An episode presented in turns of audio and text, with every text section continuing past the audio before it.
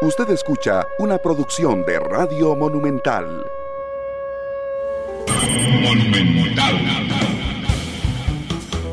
La radio de Costa Rica, 2 de la tarde con 6 minutos. ¿Qué tal? Muy buenas tardes, bienvenidos al programa. Gracias por estar con nosotros y por acompañarnos hoy en horario tradicional de 2 a 3 de la tarde, transmitiendo en radio en vivo, transmitiendo en el Facebook en vivo de Noticia Monumental. Este programa lo pueden ver esta noche en Canal 2 y lo pueden escuchar cuando quieran a través de los em, a través de los eh, de las aplicaciones de podcast como Spotify, como Google Podcast y como Apple Podcast. Saludos a Jenori Cordero que está con nosotros ya a través de Facebook que nos reporta sintonía. Y saludos a mi invitada de hoy, doña Silvia Bolaños, la directora ejecutiva de Canatrans, la Cámara Nacional de Transportistas, de Transportes, la Cámara Nacional de Transportes, que eh, vive una situación tremendamente acongojante, igual que el resto de nosotros, con el precio de los combustibles, pero con una consideración eh, que ahí sí la materia prima de su trabajo es justamente el combustible. Doña Silvia, bienvenida, ¿cómo está? Hola, don Randall, buenas tardes. Muchas gracias nuevamente por la oportunidad.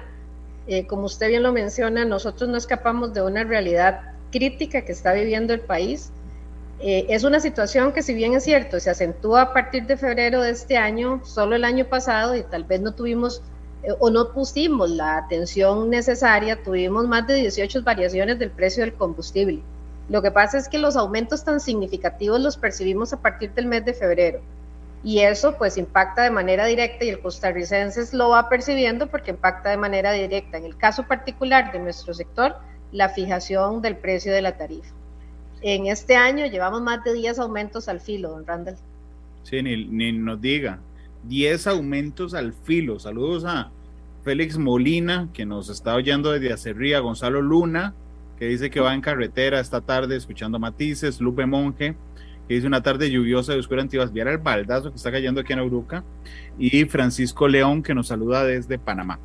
La salvada, doña Silvia, es que los empresarios de transporte son millonarios, han hecho un montón de plata durante los últimos años, y entonces realmente un año que no ganen plata, pues no se genera un déficit debido a las ganancias que han ido acumulando. Eso, porque doña Silvia está sonriendo ante la pregunta, es lo que muchos costarricenses creen, usted sabe. Sí, don Randall, evidentemente hay una percepción pública muy equivocada de lo que es el tema del servicio de transporte público. Y en esto hay que poner en perspectiva que el transporte es una actividad totalmente regulada en todas sus manifestaciones, incluso en la rentabilidad que debe percibir el operador. Es la misma RECEP la que establece cuál es el porcentaje de rentabilidad de acuerdo a los ingresos que se perciben. Y en este año, precisamente, producto de la crisis que hemos venido viviendo, Arecep redujo el porcentaje de rentabilidad. Hemos venido en una reducción de los índices de rentabilidad de un 14% de hace aproximadamente 6, 7 años hasta llegar a hoy a un 9%. Y esto pues evidentemente va aparejado a los ingresos que también han tenido una disminución significativa por las disminuciones de los volúmenes de demanda de pasajeros transportados, sobre todo la, en relación a la prepandemia, al periodo pandémico y ahora, digamos, podríamos decir que estamos hablando de un periodo pospandémico. Sin embargo, además hay que tomar en consideración la elevación de los costos que inciden en la operación del servicio. Uno de esos es el combustible, pero además tenemos otros costos fijos y costos variables que para nosotros también inciden en el costo de la operación. Y bueno, eh, lamentablemente si hay una percepción de que los, los autobuseros o los empresarios del servicio de transporte únicamente lo que reciben viene para adentro y nada se invierte. Por el contrario, hay una serie de obligaciones que enfrentar, igual que cualquier otra empresa, hay que pagar la caja, hay que pagar los cánones, hay que pagar a los hay que pagar a los choferes, hay que pagar las planillas, hay que hacerle frente todas las semanas, todos los días al precio del diésel y a ver cómo llenamos los autobuses para ponerlos todos a trabajar y hay una serie, como le decía, de costos fijos y costos variables que inciden en la operación del servicio como cualquier otra empresa, con una diferencia. Nosotros estamos en una camisa de fuerza. Si el diésel le sube hoy eh, al costarricense y, es un producto distinto el que se vende, ese producto probablemente la persona va a tener que subirle el precio y trasladarle el costo al, a la persona que compre ese producto. En cambio nosotros, si el diésel no sube hoy, tenemos que esperarnos seis meses hasta que la ARECEP haga una fijación o una modificación de la tarifa para poder de alguna manera que se nos reconozca, no el precio real del diésel, sino un precio promedio, que es lo que nos reconoce la ARECEP. De hecho, esa pregunta era fundamental y creo que me leyó la mente, ¿eh, Silvia, porque era, em, yo vendo, no sé, teléfonos, celulares. Entonces, eh, yo necesito transportar esos en logística esos celulares. Ah, sube el diésel, me sale más caro el transporte. Yo simplemente agarro esa parte, se la sumo a el precio al que vendo los celulares y listo. O siendo un poco más complejo, negocio y digo, no, mira, no voy a comprar un solo cargamento al mes, sino eh, no, solo, no voy a comprar dos cargamentos, sino uno, ahí me ahorro un flete y mantengo el mismo precio y no veo afectada mi utilidad, la ganancia. En el caso de ustedes, entonces, hoy amanece el diésel más caro, significa que en la noche ya tienen un hueco en, el flujo, ¿verdad? Que hasta seis meses después lo miden, pero además ustedes, ustedes, digamos, financian los picos de ese promedio durante los seis meses, porque lo que les reconocen es un promedio, doña Silvia. Entonces, digamos, la rentabilidad no es fija. Exactamente, así tal y cual usted lo está planteando en nuestra realidad.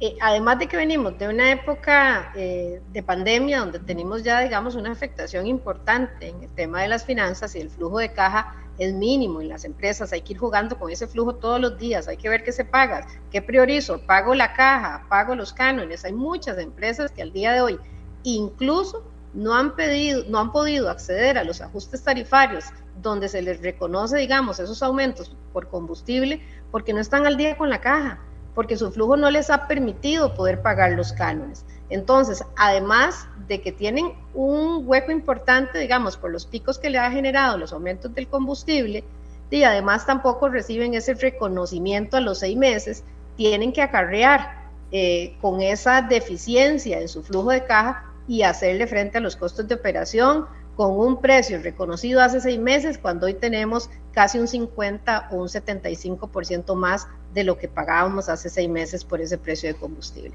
Entonces, realmente es una situación muy complicada, como usted bien lo decía, nosotros no somos una actividad de libre mercado, no estamos en la libre competencia, dependemos de una tarifa regulada por la autoridad reguladora que es quien la fija, y eso pues nos pone realmente en una situación muy crítica, porque cuando, hemos insistido precisamente ante la ARECEP de que esas revisiones eh, tarifarias deben de hacerse con menor cantidad de tiempo, no cada seis meses, porque cada seis meses puede, ser que en ese periodo ya, ya, hayan empresas que quiebren precisamente porque no tienen el flujo de caja suficiente para hacerle frente a la situación. En un momento distinto, no pospandémico, tal vez podríamos hablar que el flujo de caja le permitiría a las empresas poderse moverse mejor porque los volúmenes de movilizaciones eran distintos. Entonces probablemente los ingresos de las empresas eran diferentes. Pero en un momento como el que estamos, donde además estamos enfrentando un 30% todavía de la disminución del volumen de movilizaciones de pasajeros en relación a lo que se movía en el año 2019, en una época prepandémica, no es posible hacerle frente a la crisis sin un flujo de caja adecuado. Doña Silvia, yo entiendo que podría ser redundante, pero es que lo que quiero es, es, entender yo y transmitir claramente, digamos, el impacto de estas situaciones. Es decir, que si la primera semana posterior a la fijación de tarifas el diésel sube 100 colones el litro. Disculpe que, que hable tan alotico, pero bueno, yo ya me lo comí. O sea, de ahí sí, sosténgalo cinco meses y tres semanas. Ok. Pero además, no solo sosténgalo, sino que tiene que estar completamente al día en todo lo que tiene que pagar, porque si no, en cinco meses y tres semanas no le doy, no le reconozco esto que ya usted lleva financiando, que va a financiar seis meses. O sea, así de, ese círculo es así de complejo y de cruel finalmente con algunos. Sí, así es, don Randall, efectivamente. Este ejemplo que usted está poniendo lo vivieron más del 50% de las empresas en la fijación parcial de tarifa que se hizo en el mes de junio, que fueron más de 190 empresas que se quedaron fuera de esa fijación precisamente, porque además de haber tenido que asumir los aumentos que se acumularon desde el mes de febrero, que no fueron reconocidos por la ARECEP, sino hasta el mes de junio, tampoco pudieron recibir el incremento de la tarifa que en ese momento representaba un 6.52 solo por la variable de combustible, porque precisamente esas empresas no estaban al día con el canon ni estaban al día con la caja, porque como le digo, aquí hay que escoger qué se paga, porque el flujo de caja no da para tanto. Entonces, si la ARECEP subió el precio del diésel en, en febrero, subió el precio del diésel en marzo, en, en abril y en mayo, como se dio, el empresario tuvo que subsidiar esos aumentos durante ese periodo de tiempo, pero además cuando la ARECEP debía reconocerle esos aumentos, le dijo, no señor, un momentito, usted no se le van a reconocer los aumentos porque usted me está incumpliendo con el pago del canon de la ARECEP. Entonces, no hay forma. Y como lo hemos mencionado antes, aquí sin cacao no hay chocolate. Entonces, si no hay recursos para eh, poderle hacer frente a las deudas, lo que estamos generando es un círculo vicioso, porque no le damos al al empresario la posibilidad de acceder a la tarifa, que en realidad la tarifa es un tema de equilibrio económico, no debería ni siquiera de existir un requisito de pago del canon para que yo pueda tener ese equilibrio económico que ya además tuve que sostener durante cuatro meses cuando tuve que hacerle frente a los aumentos que se generaron por el tema del combustible.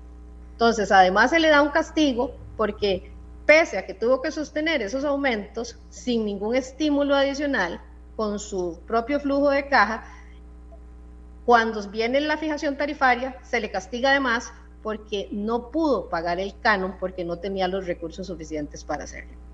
Ok, pero, pero profundicemos ahí un segundo porque me parece muy interesante.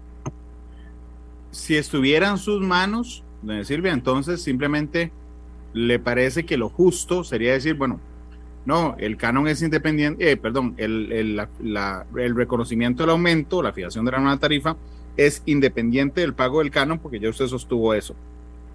¿Alguna vez se ha planteado eso? ¿Hay alguna idea planteada? ¿O simplemente es los deseos de la directora ejecutiva de Canatrans desahogándose en matices? ¿O hay, una, ¿O hay un tema planteado, algún camino a seguir para esto, doña Silvia? Sí, don Randall, precisamente criterios de la Procuraduría sobre este tema que han aclarado que el pago del canon son obligaciones eh, que efectivamente tiene que cumplir el operador, pero que pueden tener otra forma de verificarse que no necesariamente sea vía tarifa.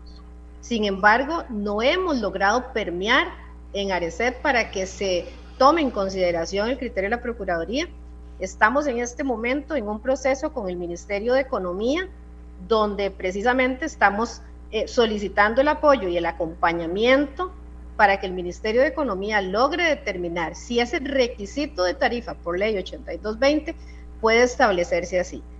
Eh, es un tema que hemos venido discutiendo y en caso de ser necesario judicializarse, lo vamos a hacer porque realmente es una afectación importante que están teniendo los operadores, como le digo, sobre todo porque se afecta su equilibrio económico. Hay empresas que si no pueden acceder a la tarifa, no pueden sostenerla y hay muchas empresas que producto de este requisito han tenido que cerrar. Y no podemos seguir permitiendo que se utilice el mecanismo de la tarifa para castigar a la gente. El mecanismo de la tarifa es para que a mí me devuelvan de una u otra manera el equilibrio económico. Por eso se hacen dos fijaciones al año, para reconocerme las variaciones en el entorno en tanto al costo de vida, que incluye combustible, salarios, eh, insumos para operar, aumento en los insumos para operar.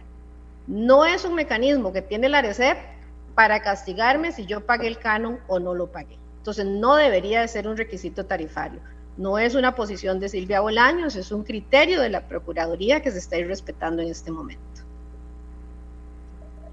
Doña Silvia, vamos a ver, una de las vulnerabilidades que ustedes tienen como actores en esto es una, que el sistema es muy complejo para que todos los costarricenses lo entendamos muy fácilmente. Y lo otro, que tienen otra parte más vulnerable también en el esquema, y son los pasajeros. Aquí alguien decía en Facebook, cuando yo dije que era un círculo de crueldad, decía crueldad para el pueblo, por supuesto, porque la lectura que hace una persona que no está metida en esto simplemente es sube el pasaje o baja el pasaje, pero no tiene la película completa. Ustedes están claros que en la narrativa, en su mensaje, digamos, ese es uno de los elementos circunstanciales claramente que les juega en contra, doña Silvia. Totalmente, Randall. El tema, vamos a ver, el tema nuestro, sobre todo aplicación metodológica, es sumamente técnico y cuesta muchísimo poder facilitar el lenguaje para que el costarricense entienda todas las situaciones que inciden o que tienen que ver con una tarifa o con la fijación de una tarifa y que no es un proceso antojadizo del operador, sino que existe una, una fórmula de cálculo matemático que ya está establecido por la ARECEP, que simplemente yo tengo que de alguna manera llenar la información necesaria y a partir de ahí se determina cuál es la tarifa que corresponde la fijación de tarifa no es un tema antojadizo a nosotros y por supuesto que al tratarse de un tema tan técnico es muy difícil poder permear en los costarricenses con esto. Eh, el costarricense simplemente siente que le aumentó el pasaje y que no es justo porque entonces está bajando el combustible. Situación que tenemos ahora, por ejemplo, la semana pasada baja el combustible en 129 colones y ayer suben las tarifas en 2.59. El costarricense, por lógica, dice esto no es posible. Los, les están favoreciendo a los autobuseros porque les bajan el combustible y les suben la tarifa. Lo que el costarricense no entiende es que ese 2.59 es un reconocimiento tardío de incrementos de combustibles que hemos tenido que venir arrastrando y hemos tenido que venir haciéndole frente.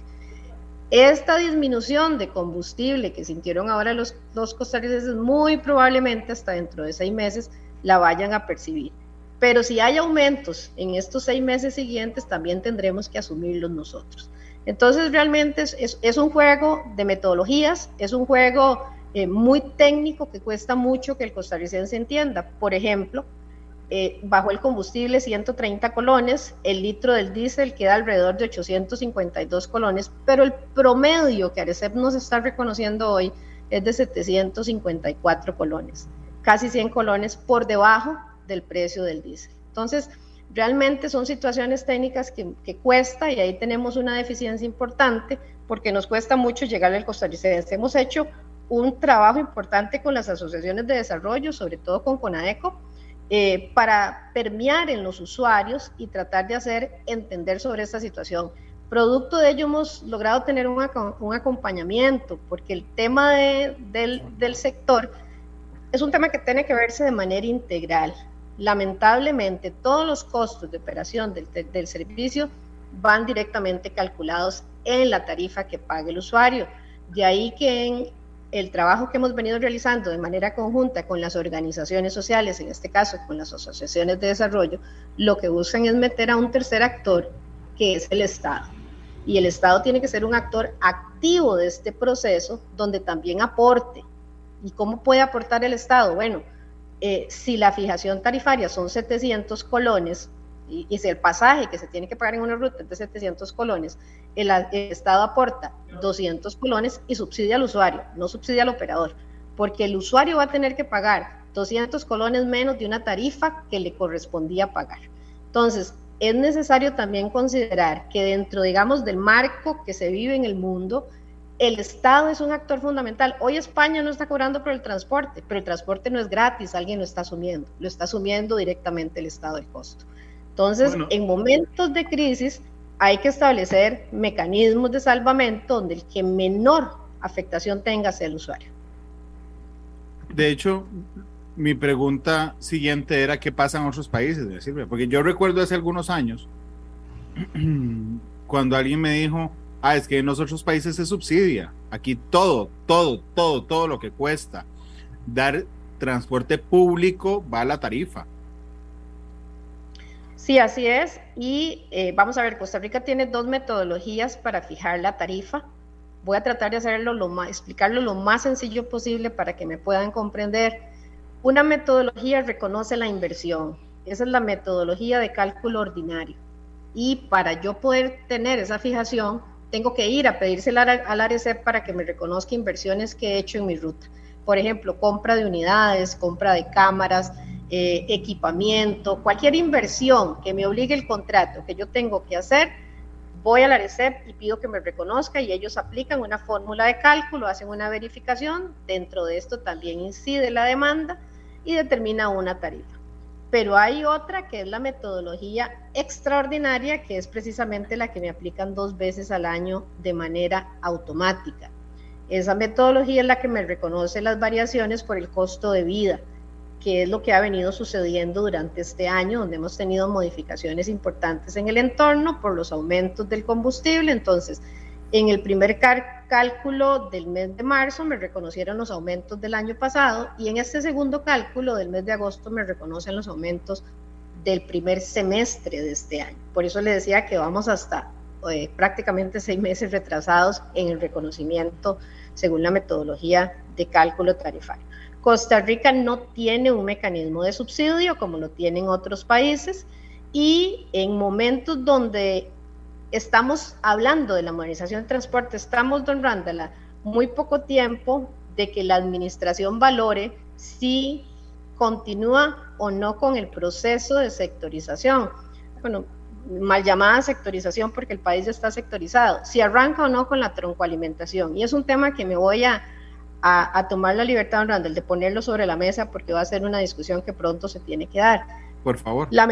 lamentablemente entramos eh, en una época pospandémica con un tema sumamente sensible e importante para el país, pero que también representa inversiones importantes para poderlo realizar. Por ejemplo, le pongo un ejemplo nada más.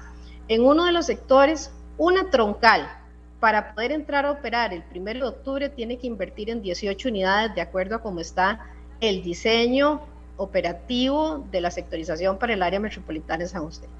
18 unidades representa un costo de más de 105 mil dólares por unidad para esa empresa. Si la empresa quiere las 18 unidades, tiene que ir a una solicitud de aumento de tarifa. En este momento eso dispararía la tarifa de esa empresa. Entonces, hay situaciones muy importantes que el país tiene que valorar. Bueno, además, no se cumplieron lamentablemente las previsiones que estaban establecidas en el primer año de transición, como era hacer las intervenciones viales, la demarcación correspondiente, tener una tarifa integrada, el pago electrónico funcionando, eh, tener fijaciones, tener una política tarifaria que con la que no contamos en este momento y eh, tener una fijación de tarifa para cada ruta que vaya a entrar a operar, pero lo más importante, el refrendo del contrato que tampoco está al día de hoy.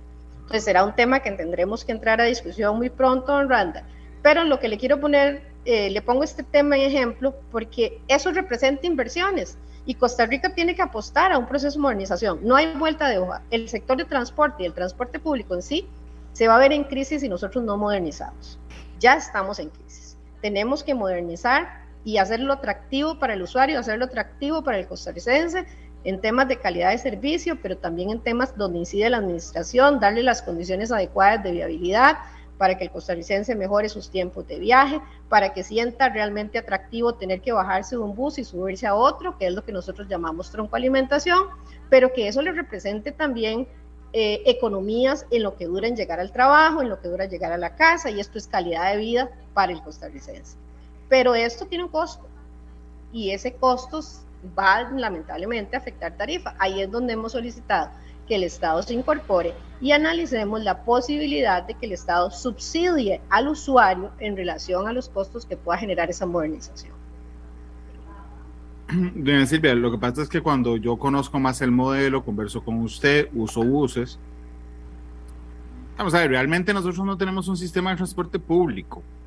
Tenemos un sistema de transporte colectivo, porque son muchas personas a la vez, pero no es público, no es un servicio vamos a ver, en, el, en la pura esencia de la palabra, no es un servicio que el Estado nos dé, es un, estado, es un servicio que el Estado licencia a través de concesiones y que nosotros lo pagamos 100%, los usuarios.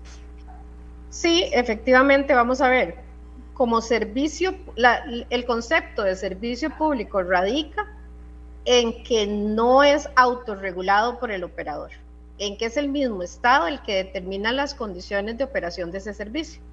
Y es el Estado el que tiene la posibilidad de otorgarlo y eventualmente de cancelarlo en, en, los casos en que lo considere oportuno y lo puede volver a otorgar o licitar o concesionar a otra persona. Ahí radica.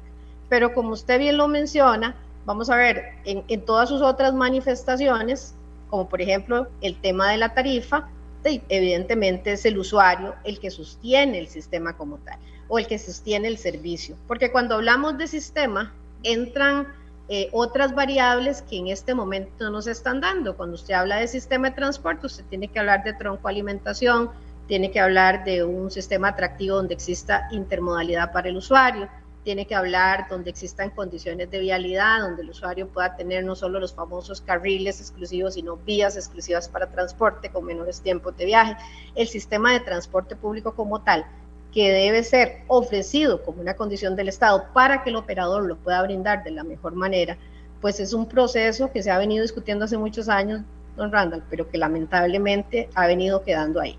El tema del pago electrónico, por ejemplo, dentro de este proceso, que no lo podemos eh, sacar de ahí, bueno, ha estado en manos del Banco Central, se ha ido avanzando con el, con el pago electrónico. En este momento tenemos eh, algunas rutas que están en, en un, dentro de un plan piloto, se habla de alrededor de 200 validadores para fin de año y arrancar además para fin de año con el proceso de eh, rutas que tengan multitarifa eh, podría también hacerse las pruebas ya a partir de fin de año. Pero bueno, ha sido un proceso que por lo menos el Estado ha ido avanzando con el Banco Central. Sin embargo, en, los otros aspectos que yo le digo, todavía falta voluntad política para avanzar. Vamos a esperar a ver cuál es la decisión de la administración en pocos días, eh, porque realmente, según manifestó el mismo consultor que diseñó el, el esquema operativo de sectorización para la GAN, si no se dan las condiciones o si no se cumplieron con las condiciones que estaban establecidas eventualmente durante el primer año de transición, arrancar con un proceso de troncalización podría ser un fracaso para el sistema. Doña Silvia, usted que colocó el tema, eh, no voy a hablar de culpa, sino de responsabilidad. ¿De quién es responsabilidad que se haya, que hoy tengamos, digamos, una incertidumbre respecto al proceso ¿Cómo le llaman ustedes? ¿Tronco qué? Troncoalimentación. De troncoalimentación, doña Silvia. ¿De quién es responsabilidad? ¿Fue el cambio de gobierno? ¿Ya en el gobierno pasado se había venido incumpliendo? Cuénteme, por favor. Don Randall, yo creo que este, que, este tema, eh, muy bien tratado, trabajado por el gobierno anterior, digamos, con, con la seriedad del caso en relación a, respaldarse con criterios técnicos, como lo fue el diseño operativo para el área metropolitana, llega en un momento de crisis para el país. Llega en un momento donde hacer inversiones es un poco complicado y llega en un momento donde, por ejemplo, el diseño operativo para la sectorización se hace con base en los volúmenes del año, de movilización del año 2019 y la proyección tal vez que se hizo en su momento era que para el 2022, terminando 2022, empezando 2023, para arrancar con ese proceso, ya íbamos a estar, digamos, en índices normales de movilización prepandémico, lo cual no hemos alcanzado. Estamos por un 30, un 40% por debajo de lo que eh, el consultor previó cuando hizo el análisis de las movilizaciones en el año 2019. Entonces, Realmente, más que culpas, aquí tiene que haber la responsabilidad del Estado de considerar de que todavía no se han cumplido los, no, no estamos en un momento, digamos, por la situación de crisis, oportuno para arrancar. Pero sí hay aspectos importantes que debieron cumplirse y eso lo tengo que manifestar. Por ejemplo, la fijación de una política pública. No tenemos una política pública eh, en este momento eh, sobre el tema de la tarifa. No tenemos una política tarifaria en este momento determinada. No tenemos una tarifa por sector. Si arrancamos el primero de octubre con la troncoalimentación, ¿cuánto vamos a cobrar? ¿Cuánto va a tener que pagar el costarricense que tiene que venirse, por ejemplo, desde Acerrí hasta el centro de Desamparados para generar los intercambios? Eh, ¿Cuánto va a tener que pagar el costarricense cuando tenga que bajarse un bus y subirse a otro cuando no hay una tarifa fijada para las rutas troncoalimentadas? Tenemos un en este momento tenemos tarifas para rutas radiales, o sea, tenemos una tarifa que paga el que viene a Cerrí, el de San Miguel, el de San Rafael, el del Cruz, pero no tenemos una tarifa determinada por sector. El pago electrónico, aunque hay esfuerzos importantes por parte del Banco Central, todavía falta mucho por hacer. Se está trabajando en las normas técnicas de validación de los equipos y se está trabajando en las normas para poder, digamos, garantizar que las personas que vengan a proveer esos servicios cumplan con una serie de disposiciones.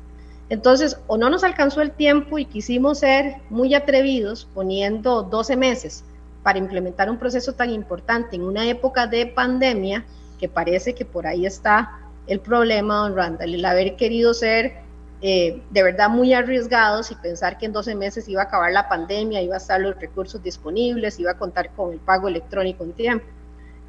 Y pareciera que por ahí viene la responsabilidad. Ahora más bien es, la pelota está del lado del gobierno. Hay que ser responsables y lograr que este proceso no se vaya a dar el traste, porque realmente eh, se ha trabajado de manera muy responsable y ponerlo a funcionar en estas condiciones de verdad que podría ser un golpe para los usuarios más bien. Porque Silvia, pero, pero, pero digamos, podríamos, de aquí estoy siendo pesimista, podríamos congelar el proceso y no echarlo atrás, digamos, tal vez en un, medio, en un momento de crisis o no. Totalmente de acuerdo, y ni siquiera congelarlo, don Randall, es simplemente eh, avanzar, digamos, con reprogramando el cronograma que estaba establecido, entendiendo que hay una situación de crisis en el país que en este momento hace imperioso tener que postergarlo, pero reprogramándolo de manera tal que no se engavete, como ha sucedido con otros proyectos. Nosotros como sector estamos sumamente comprometidos con el proyecto.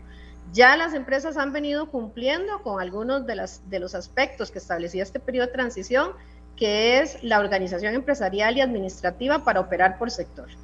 Entonces, los aspectos que hacen falta no son temas atribuibles al empresario, lo que necesitamos es que la administración vaya avanzando y dentro de la lógica determine cuánto le va a tomar cumplir con lo que no se hizo en el año que se estableció, para que el proceso no se engavete, sino por el contrario, se tome una decisión responsable, se establezcan nuevos cronogramas, y sobre todo busquemos los financiamientos adecuados para poder hacer las inversiones. En este momento, Randall, ayer lo escuchaba precisamente en Noticias Repretel, no hay acceso a los créditos, no hay créditos, no, hay, no, hay, no, se están otorgando créditos y esa es una situación que está viviendo el sector.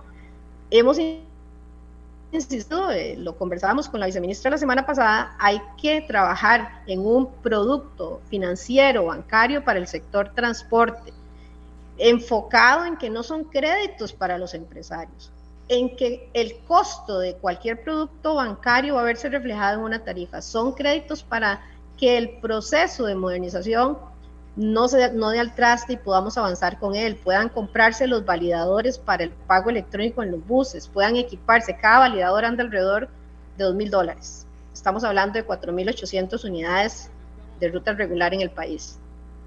Pueda además comprarse las unidades necesarias que están proyectadas en la inversión que se tiene que hacer, porque el diseño operativo de sectorización es un diseño que está pensado en un nivel de servicio superior y nos parece que es lo óptimo, que tenemos que mejorar el nivel de servicio, aumentar frecuencias de viaje en algunas rutas, pero hay que hacerlo de manera paulatina, porque en este momento todavía estamos con un 40% de demanda menos. Entonces, comprar 18 unidades en una ruta para tenerlas paradas y que el costarricense esté pagando más por eso, en este momento no tiene ningún sentido. Entonces, es revisar lo que está planteado, no engavetarlo y por el contrario, que se haga un cronograma realista que no dé al traste con el sistema. Claro, eso es como que le bajen a uno el salario 40% y negue, voy a ir a comprarme dos carros. Este, Son las 2.39. Doña Silvia, permítame hacer una pausa. Es la primera de dos. Vamos a hacer una, regreso con Doña Silvia, después hacemos otra. Em, porque, qué dicha que ve Noticias Repetel, porque un día esto justamente estaba yo presentando y, le, y decía que las empresas autobuseras han tenido que tocar sus activos. Pero esa frase es muy amplia, entonces yo quería que usted nos explicara qué significa eso. Son las 2.40. Vamos a la primera pausa comercial. Gracias a nuestros anunciantes, por supuesto, por confiar en Matice. Ya volvemos. Radio de Costa Rica, 2.44 minutos en la tarde. Gracias por estar con nosotros. Doña Silvia Bolaños, la directora ejecutiva de Canatrans, nos acompaña esta tarde. Doña Silvia le contaba que yo presenté noticias, creo que fue el domingo pasado, y decía que es que las empresas autobuseras se habían tenido que ver obligadas a tocar sus activos para y que incluso no habían podido disfrutar de, bueno, disfrutar no es la palabra, no habían podido acceder a el reajuste de sus tarifas porque no habían pagado el canon. ¿Cuál es la realidad de esas empresas? ¿Qué significa tocar sus activos? ¿Han tenido que vender? ¿Han tenido que despedir? ¿Cuál es la realidad hoy? Bueno, Randall, las medidas, vamos a ver, las medidas tomadas por las empresas a partir de la, de la pandemia nos tomó, nos, nos hizo también eh, tener que hacer reajustes, sobre todo en los créditos eh, con los bancos. El tema del financiamiento bancario es muy sensible para el sector. El sector invierte, la mayoría de las empresas del sector para invertir tienen que endeudarse, como la mayoría de las empresas en Costa Rica. Eso nos llevó que durante el periodo de pandemia se nos permitiera de alguna forma o se nos generaran extensiones, digamos, en el pago de los créditos pero que al final de cuentas lo que se nos aplicó fue un balloon payment, es decir, al final de cuentas lo que usted deja de pagar durante un periodo X lo tiene que, pagar al final del crédito y tiene que pagar también los intereses. Entonces, eh, realmente no fueron, digamos, beneficios otorgados para que los sectores pudieran salir a flote, sino, digamos, mecanismos de sostenibilidad que utilizaron los bancos para no, que las empresas no entraran en una morosidad importante pero llegó un momento en que ya esos mecanismos no fueron suficientes y se nos, nos vimos obligados a buscar refinanciamientos. Normalmente los bancos cuando otorgan los créditos, la garantía que solicitan son las mismas unidades de autobús.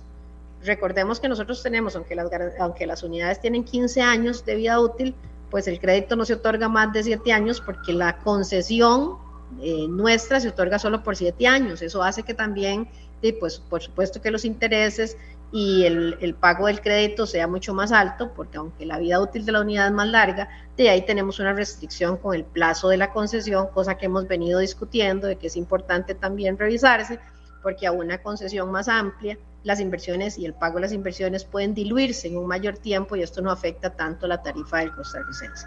Pero bueno, retomando el tema, tuvimos que refinanciarnos y esos refinanciamientos generaron que los bancos solicitaran eh, otro tipo de garantías más allá de las unidades, porque ya las unidades entraron en un estado de depreciación, muchas empresas no pudieron cambiar unidades eh, porque no habían recursos para invertir, entonces incluso algunas se les fue venciendo la vida útil de las unidades y ya había que buscar otras garantías de tipo real, donde incluso los mismos empresarios tuvieron que poner su patrimonio a responder, casas, lotes, propiedades, eh, eh, eh, terminales o incluso instalaciones donde están operando las empresas para poderse refinanciar. Eso hizo que ya, digamos, entraran en un, nivel de difícil para de no tener, digamos, garantías en este momento que se puedan otorgar para poder acceder a nuevos créditos. En algún momento se consideró que un proyecto que podía ser viable para esas empresas que tenían, digamos, esa imposibilidad material en relación a las garantías podía ser el fondo de avales, que venía a ser un aval otorgado por el mismo Estado. Sin embargo, ese es un proyecto que está ahí detenido, el Estado está valorando si, este, pese a que fue aprobado por la Asamblea Legislativa, si le hace algunas modificaciones al tema y que podía ser un, digamos, un, un salvavidas para aquellas empresas que en este momento no tienen una posibilidad material de, otorgar bienes en garantía para poder acceder a los créditos. Otro tema sensible ahí también, Randall, es el tema de los requisitos.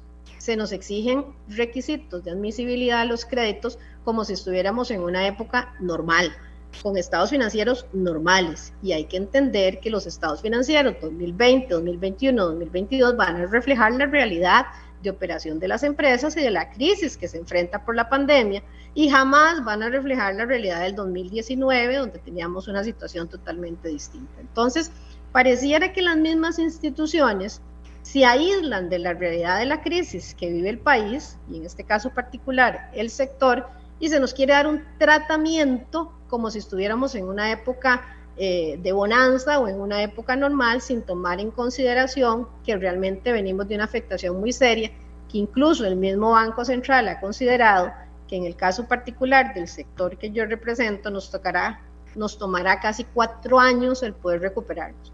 Y esa proyección de cuatro años de recuperación, don Randall, era sin considerar la segunda y tercera ola post-pandémica y sin tomar en cuenta que nos íbamos a ver frente a una crisis del combustible muy severa. Bien, Silvia, le voy a hacer la pregunta más básica. Y si es tan jodido, digo, ¿por qué no se salen del servicio ya y dejan de dar el servicio si, si les va tan mal? Qué dicha que usted me hace la pregunta porque eso nos permite explicarle a la gente lo que usted decía ahora. A veces la gente no lo entiende y cree que aquí se hacen monedas de oro y que precisamente los, los operadores tienen una situación de bonanza y son muy ricos y son millonarios y, y le cuento precisamente que el sector transporte está distribuido de una forma muy sensible, muy sensible. Solamente hay un 6% del total de los operadores del sector que tienen más de 100 unidades. La mayoría de las empresas son micro y pequeñas empresas. Hablamos que más del 50% de los operadores no tienen más de 5 unidades. Es más, un 10% opera con una unidad. Son empresas realmente familiares y hasta un 75% no tienen más de 50 unidades. O sea, realmente son empresas, sobre todo en manos de costarricenses, que han hecho un esfuerzo importante por salir adelante. Entonces, muchas veces generalizamos, porque hay un 6% que tiene más de 100 unidades, y creemos que esa es la situación de bonanza para todo el sector. Pero esas empresas que tienen más de 100 unidades también se han visto afectadas por la crisis, también han tenido reducciones en sus demandas, también han tenido que pagar el diésel más caro. ¿Por qué una empresa no renuncia a la operación de un servicio? Muchas lo han tenido que hacer, teniendo eh, grabados sus bienes personales, teniendo en garantía sus bienes personales, muchas lo han tenido que hacer porque el, no, el daño es mayor en lo personal, pero no lo hacen porque el viaje de salida que se tiene que pagar es muy alto, precisamente porque los operadores han tenido que poner sus bienes personales a responder y los ingresos de los que dependen para poder pagarle al banco son precisamente los ingresos de la operación del servicio. Por eso muchas veces se atrasan en las operaciones, porque esos ingresos han tenido una afectación. Esa es la razón más sencilla por la que el servicio no se deja, pero además ha habido un enorme compromiso de hacerle frente a la crisis y hacerle frente a la operación, pese a las situaciones de crisis que hemos venido viviendo. Silvia, permítame ir a la última pausa. Son las 2.52. Regresamos con un minuto final de cierre y eh, la canción que tendrá que escoger doña Silvia. Son las 2.52, ya volvemos. La actualidad, sus tonos, sus contrastes. Esto es Matices. 2.54. Doña Silvia, ¿podríamos dedicar el último minuto a puntualmente establecer las tres acciones más urgentes que necesita el sector? Sí, don Randall, por supuesto. Creemos que eh, lamentablemente eh, las acciones que tuvieron que tomarse en su momento no se tomaron. No hay un plan de reactivación de sector que sea integral. Se dejó de lado el considerar que esto se trata de un servicio público que moviliza más de un millón de costarricenses por día y donde se mueven los percentiles más bajos del país. Necesitamos acceso a crédito con condiciones eh, aptas para el sector, sobre todo por el momento de crisis que estamos viviendo con requisitos que puedan cumplir los operadores y que nos permitan no dar al traste con los procesos de modernización dentro de un proceso eh, integral que permita tener un producto financiero bancario para el sector. Estos son temas que se han venido conversando también y que creemos que hay que empujar de manera importante. Como segundo punto, me parece esencial poner eh, sobre la mesa la discusión del tema del subsidio para el usuario como un mecanismo que permita sostener el, eh, o ponerle un tope a las tarifas y que el Estado eventualmente en casos o en situaciones de crisis como la que estamos viviendo pueda asumir cualquier aumento y le permita a esos eh, millones de usuarios que se mueven todos los días no ver afectados eh, sus bolsillos. Y como tercer punto, que el tema de la modernización sea una priorización de este gobierno y que realmente se cumplan las disposiciones que establece, se establecieron dentro del proceso de transición para no dar al, al traste con un proceso tan importante como lo es eh, modernizar y enamorar al costarricense del transporte público nuevamente. Son las 2.56, será doña Silvia Bolaños, la directora ejecutiva de Canatrans. Doña Silvia, muchas gracias por acompañarnos. Este programa fue una producción de Radio Monumental.